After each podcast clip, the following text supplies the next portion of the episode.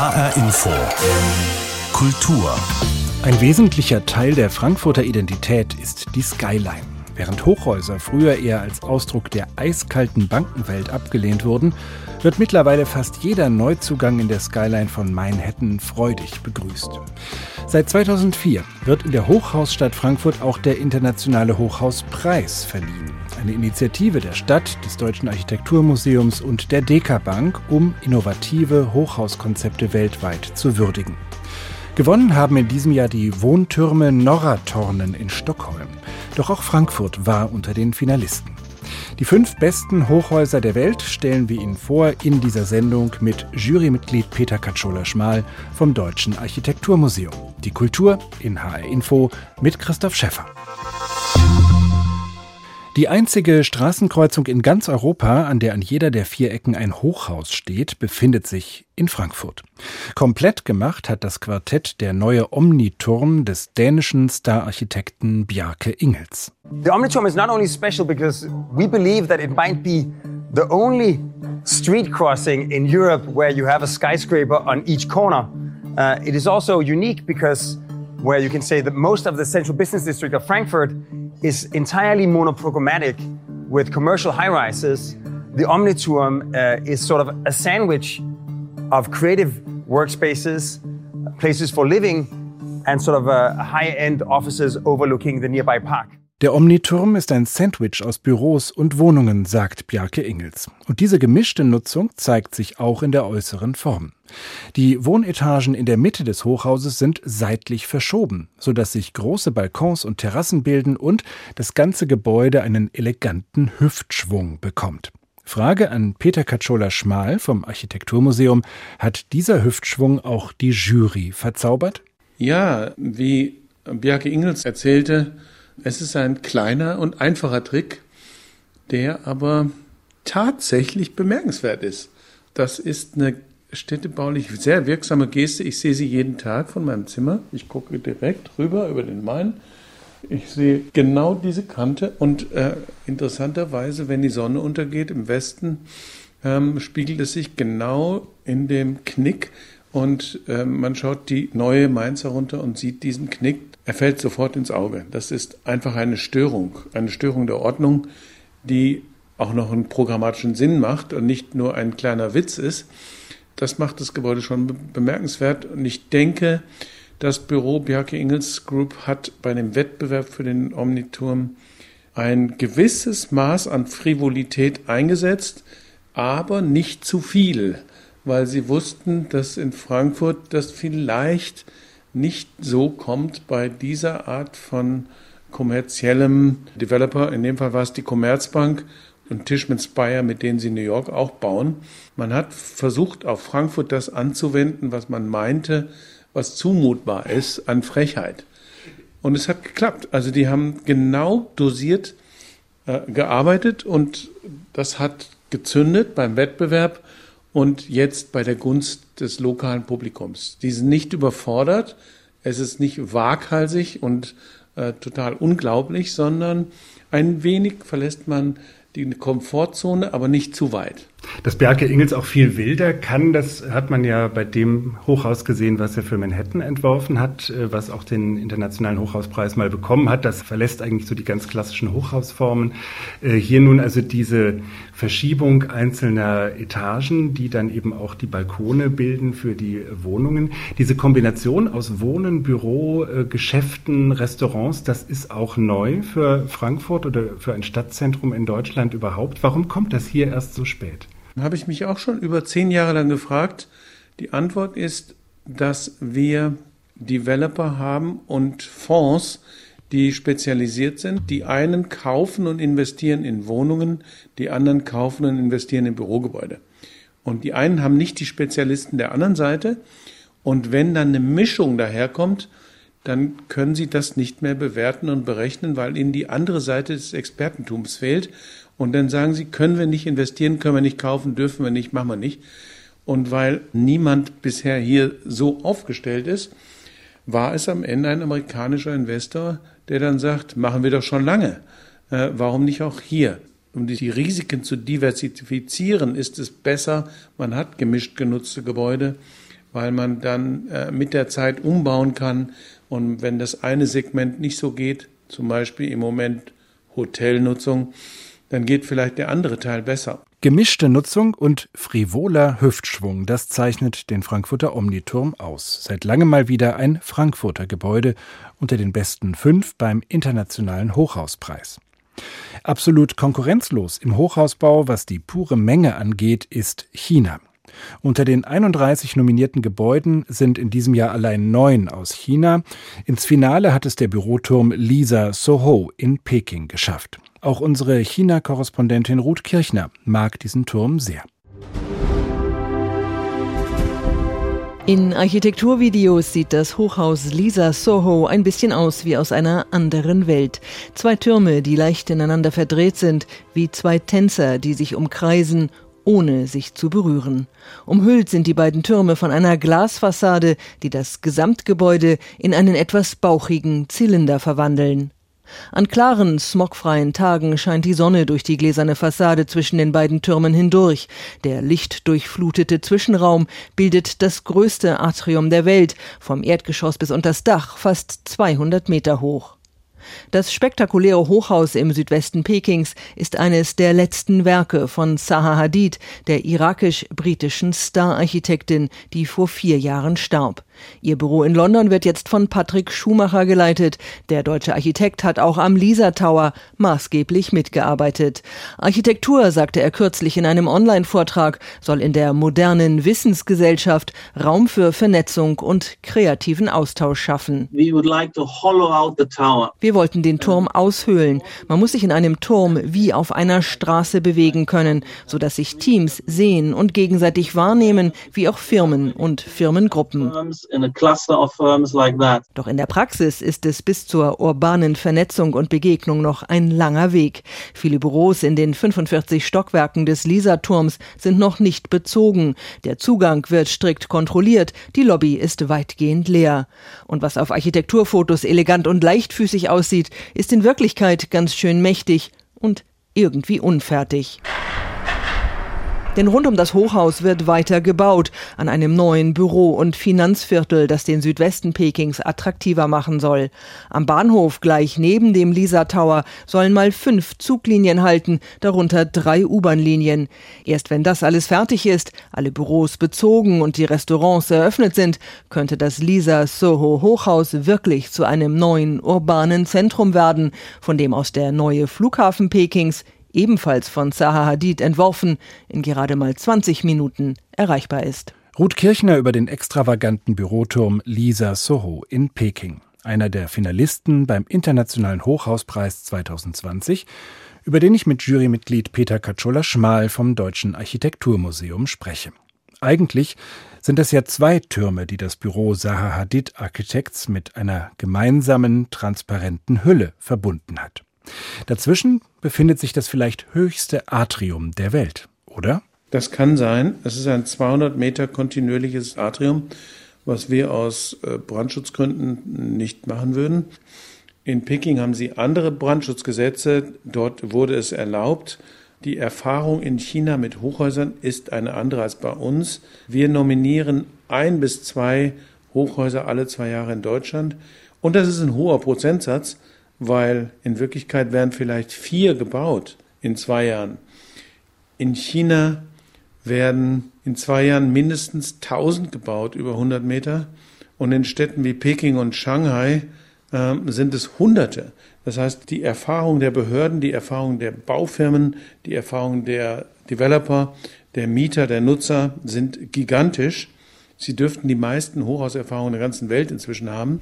Und deswegen können sie dort auch Dinge entwickeln, die bei uns noch nicht angekommen ist. In, beim Lisa Soho von Hadid ist es zum Beispiel der Typus Soho, Small Office Home Office. Also da geht es um kleine, mittlere Betriebe, die dürften sogar da drin wohnen, also eine Mischnutzung auf dem Geschoss. Man darf wohnen, man darf dort arbeiten. Es handelt sich um viele, viele verschiedene Büros, was für den Besitzer von Vorteil ist, weil er garantiert ausvermietet sein kann oder ausverkauft sein kann, wahrscheinlich vermietet.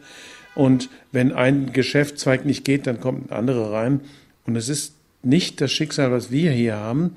Wir haben oft Gebäude, Die werden erst gebaut, wenn die bestimmte Prozentzahl an Nutzern gemietet haben. Ein Hauptnutzer, Ankermieter. Und dann nimmt er das mit einem Zehn-Jahres-Vertrag, gibt nach zehn Jahren auf, macht nicht weiter. Dann wird fünf Jahre versucht, noch einen zweiten Mietvertrag zu finden. Wenn das nicht klappt, wie auf der Mainzer Landstraße, dann wird nach sieben, acht, zehn Jahren Leerstand Fassade abgerissen, die Materialien ausgetauscht, kriegen neue Materialien, hat einen neuen Namen, neues Ding, neues Leben und dann wird es wieder neu in einen neuen Zehn-Jahres-Vertrag gebracht. Und dann heißen die aber vorher nachhaltige Gebäude. Aber wenn man nach zehn Jahren, auf 15 Jahren das ganze Material wegschmeißt, ist die Nachhaltigkeit schwer in Frage gestellt. Ich glaube, dass diese Idee, äh, ein Gebäude für einen Ankermieter zu bauen und zu hoffen, dass er nachher verlängert, ein, ein sehr riskantes Wagnis ist. Und diese Mischung von ganz vielen Nutzern bringt vielleicht auf Dauer ja, auf jeden Fall sehr viel Leben hinein. Und das auf 200 Meter gemischt, ein Doppelhochhaus, stelle ich mir hochspannend vor. Das ist ja einer von zwei Entwürfen im äh, Gesamtfeld der Nominierten, die vom Büro von Zaha Hadid kommen. Äh, die britisch-irakische Architektin ist schon vor einigen Jahren verstorben, aber diese Formensprache, für die sie steht, also diese fließenden, sehr ausladenden, sehr gewagten äh, Formen, die sie verwendet, die werden offenbar von ihrem Büro weitergetrieben. Sind die sozusagen auf diese Ästhetik für alle Zeit festgelegt, das zu machen, was die mhm. Chefin mal erfunden hat? Man muss dazu sagen, es gibt zwei Chefs. Die eine ist die Namensgeberin, Zaha Hadid, und das andere ist Patrick Schumacher, ist schon sehr lange bei Zaha Hadid. Und der auch diesen Turm in Peking jetzt maßgeblich ja. konzipiert hat. Und der ist der Chef jetzt. Und dieser Mann hat vor 20 Jahren, 25 Jahren dazu geführt, dass das Büro digitalisiert wurde. Das war seine Spezialität. Er hat Zaha Hadid baubar gemacht, und zwar digital baubar. Und seitdem floriert dieses Büro und hat Aufträge in aller Welt.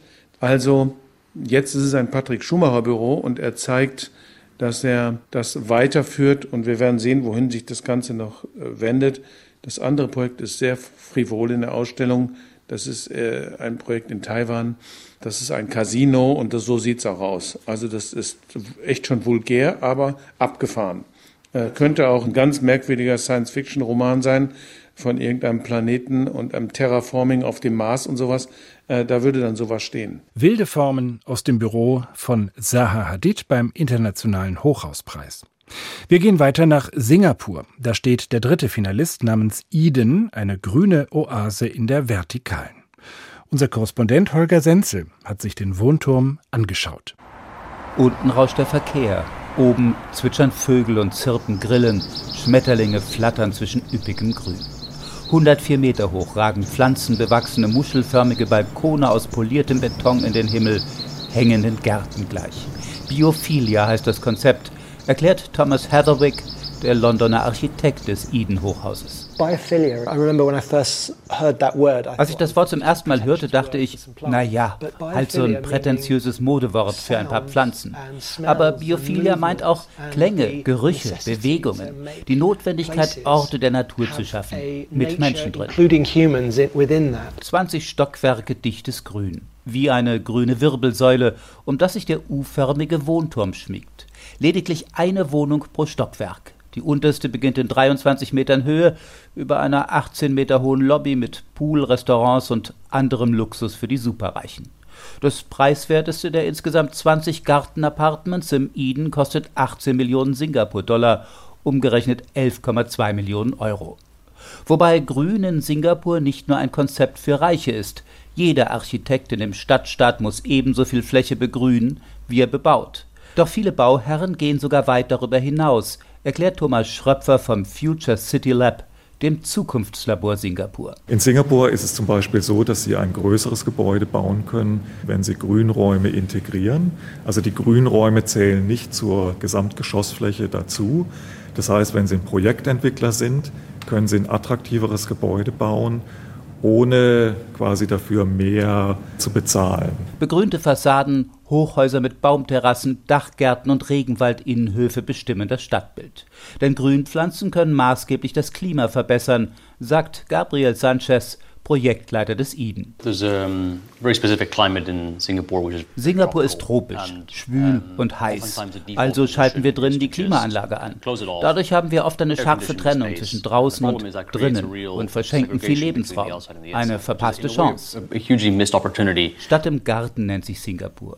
Eine Metropole von der Fläche Hamburgs, aber mit 5,6 Millionen dreimal so viel Einwohnern. Dafür ist die Stadt erstaunlich grün 120 Hektar Parkanlagen gibt es. Kein Einwohner soll mehr als 10 Minuten Fußweg zur nächsten Grünanlage zurücklegen.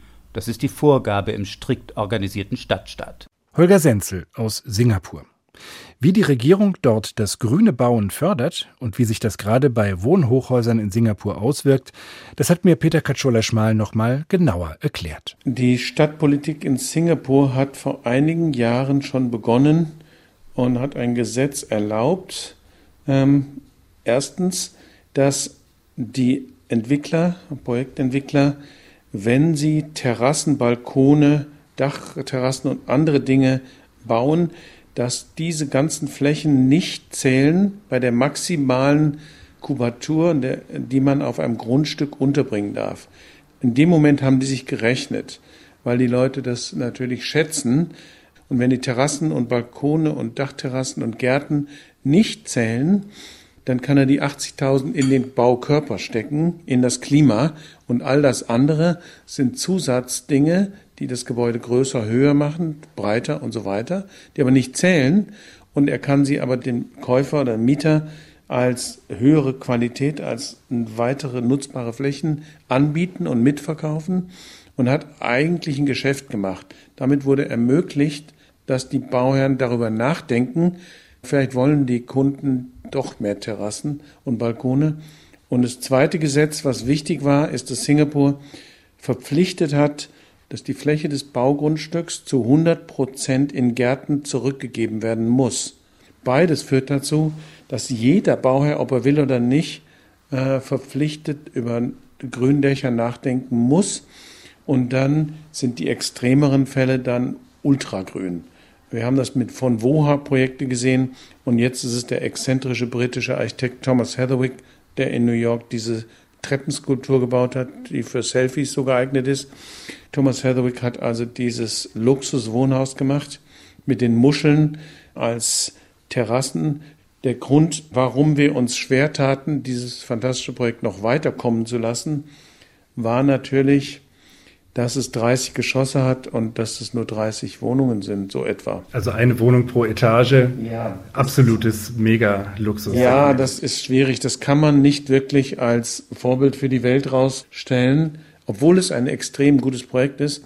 Aber die Idee, dass auf einem Geschoss eine Partei wohnt und deswegen natürlich hervorragend querlüften kann, weil niemand anders da ist, und dann die tropischen Temperaturen aushaltbar machen, wenn man den ganzen Tag querlüftet äh, und sehr viel Garten hat, ist natürlich nachvollziehbar.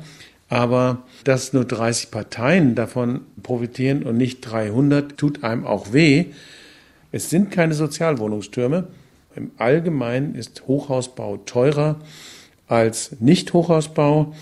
Und wir versuchen dann natürlich auch darüber zu reden, wie kann es ein Vorbild sein, wenn es nur für ein Prozent der Gesellschaft gedacht ist oder weniger?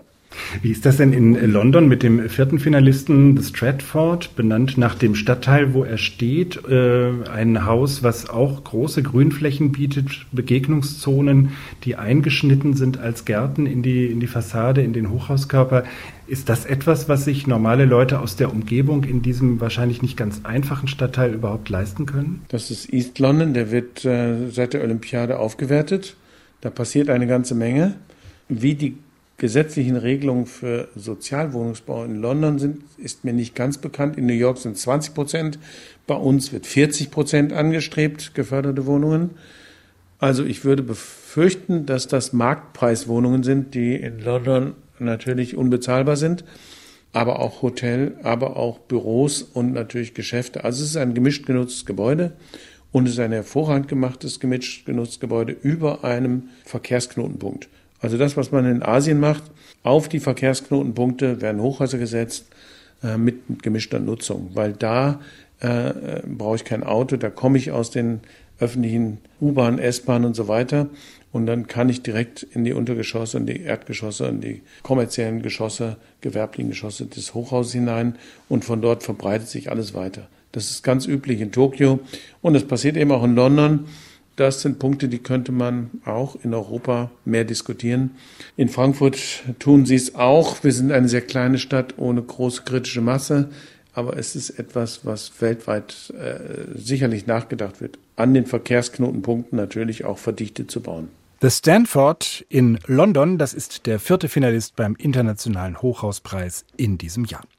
Und jetzt kommen wir zum Sieger, der in einer Stadt steht, wo es bisher kaum Hochhäuser gibt, in Stockholm. Und so sind die Doppeltürme Norratornen durchaus umstritten, berichtet unser Korrespondent Carsten Schmiester. Es gehört sich in Schweden nicht, schlecht über jemanden zu reden oder über etwas. Wer in diesem Land mit seinen immer netten Menschen Kritik üben will, macht das am besten über verhaltenes Lob. Ein langes Jaha, spännende oder sagt einfach gar nichts. Vielleicht wird deshalb über die beiden Hochhäuser des Nordertornen-Projekts, Nordtürme zu Deutsch, kaum öffentlich gemeckert. Obwohl ein 2010 zunächst geplantes Hochhaus-Duo mit 140 Metern Höhe auch deshalb gestoppt wurde, weil es für viele einfach nicht zum Stil der schwedischen Hauptstadt gepasst hätte. Kaum hohe Bauten, stattdessen viele Wohnblocks aus den 1920er oder 1930er Jahren. Auch die beiden schließlich genehmigten Nordtürme mit den schönen Namen Innovationen und Helix passen eigentlich nicht ins Bild, stehen nun aber da als Stockholms neues Wahrzeichen und das im gewollt harten Kontrast zur Umgebung. Maria Klarsson ist Designchefin bei Oscar Properties. Just i Norra Tornen så har vi haft eh, starka influenser från 60-talet. Die Nordtürme sind stark vom Stil der 1960er Jahre beeinflusst, vom Brutalismus. Man fühlt sich als Teil der Architektur und erlebt die Fassade, sowohl aus der Nähe als auch von fern. Selbst in der eigenen Wohnung und auf der Terrasse ist diese Fassade immer da. Braun, graue, vorgefertigte Betonplatten mit tiefen vertikalen Rillen. Nebeneinander, aufeinander, dazu große Fenster ein Entwurf niederländischer Architekten des Office for Metropolitan Architecture mit rund 320 Wohnungen von 44 bis 270 Quadratmetern Fläche, der eine Turm 125, der andere 110 Meter hoch. Ein Kino ist dabei, eine Party-Lounge, Fitnessclub, Sauna, sogar eine Gästewohnung. In den Medien macht gerade eines der Apartments Schlagzeilen. Sechs Zimmer, 199 Quadratmeter. Es wurde für umgerechnet mehr als 4 Millionen Euro verkauft. Kein Projekt für kleine Leute. Um die soll sich der Staat kümmern, an den Stadträndern. Firmengründer Oskar Engelbert hat's dagegen lieber groß. Die Nordtürme sind auch sein Denkmal. Die ersten Hochhäuser in der Innenstadt von Stockholm. Sie verändern die gesamte Silhouette und hinterlassen einen intensiven Eindruck. Das ist sehr spannend. Und reizt offenbar die Menschen und zwar im positiven Sinn. Angeblich sind alle Wohnungseinheiten längst verkauft und auch eine gar nicht mal so kleine Baupanne mit fehlerhaften Installationen, Lecks und Wasserschäden in der nagelneuen Prestigeadresse hat die Begeisterung der neuen Besitzer nicht wirklich gedämpft. Leute wie Kjell Falkvist bereuen es nicht, tief in die Tasche gegriffen zu haben, um hoch über allen anderen leben zu können. Nein, sagt er, den Kauf habe ich nicht bereut. Nicht eine Sekunde. Es gibt nichts Vergleichbares hier. Die großen Fenster, vier Terrassen. Wir haben von morgens bis abends Sonne. Sonnige Aussichten von den Norratornen in Stockholm, unser Korrespondent Carsten Schmieste berichtete. Das Projekt des niederländischen Büros OMA hat den internationalen Hochhauspreis, dotiert mit 50.000 Euro, in diesem Jahr gewonnen. Ästhetisch zeigt sich hier eine Art Revival des Brutalismus, denn die würfelförmigen Module der Wohntürme sind aus rohem Beton bräunlich eingefärbt und vorfabriziert. Eigentlich ein Plattenbau, wie auch die Architekten schmunzelnd zugeben. Peter Katschola-Schmal, Direktor des Deutschen Architekturmuseums in Frankfurt und Mitglied der Jury über die Norratornen. Es ist eine Art Plattenbau, Lego-Bau, ähm, kleine Kästchen, äh, wobei ein Kästchen nicht eine Wohnung ist, obwohl es so aussieht. Eine, wo wir waren drin, als die Corona-Zahlen in beiden Ländern wunderbar waren, waren wir schnell dort und haben es angeschaut. Eine Wohnung besteht aus zwei solcher Boxen und den Räumen dazwischen. Der Raum dazwischen ist der Wohnbereich und eine große Loggia. Es ist ein großer Bienenstock mitten in der Stadt, hat eine erdfarbene Anmutung, weil diese Fertigteile aus rohem Beton strukturiert sind, geriffelt sind und abgeschnitten vorne an der Vorderseite wie eine Terrazzo. Äh, sehr schöne Farben, Sehr angenehmes Material, sieht nicht aus wie grauer Beton, ist hellbraun wie die ganze Umgebung. Aber die Gebäude sind schon ziemliche Fremdkörper, weil es das höchste Gebäude ist dort und es gibt keine Hochhäuser. In Stockholm, wenn man da wohnt, wohnt man über der ganzen Stadt. Das ist sehr ungewöhnlich. Im Erdgeschoss sind Läden und erste, zweite sind die Gemeinschaftseinrichtungen, wie zum Beispiel ein großer Küchenraum für alle, Gemeinschaftsküchenraum, ein Kino, eine Sauna, äh, Fitness, solche Sachen. Und äh, das Haus ist eine eingeschworene Gemeinschaft. Und was uns am meisten begeistert hat, ist, dass die Schweden auch hier wieder ein Gesetz erlassen haben, dass es verbietet, eine neu gekaufte Wohnung damit zu spekulieren. Der Besitzer muss schwören und beweisen, dass er eine Wohnung nutzen wird.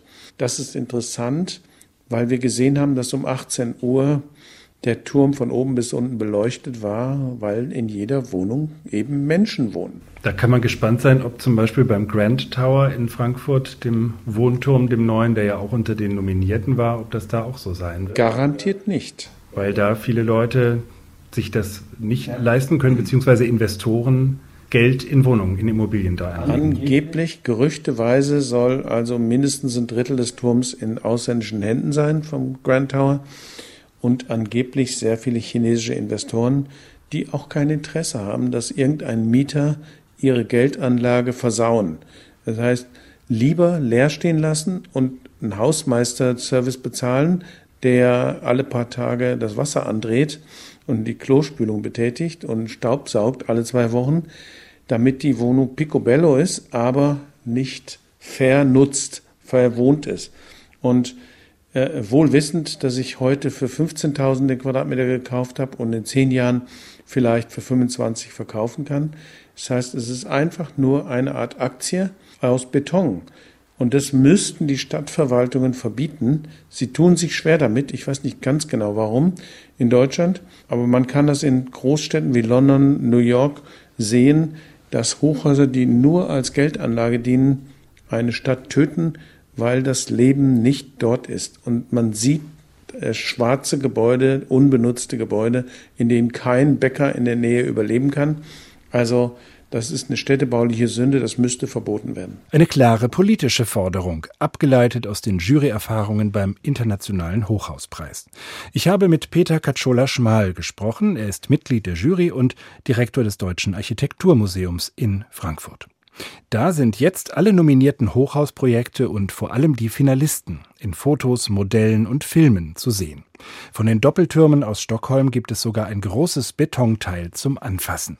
Best High Rises, so heißt die Ausstellung, die allerdings wegen der Corona-Beschränkungen erstmal nur an diesem Wochenende zu sehen ist. Nach der Schließung der Museen dann wieder bis zum 21. Februar im Deutschen Architekturmuseum in Frankfurt. Und das war die Kultur in HR Info. Den Podcast zur Sendung gibt's bei hrinforadio.de und in der ARD Audiothek. Mein Name ist Christoph Schäffer.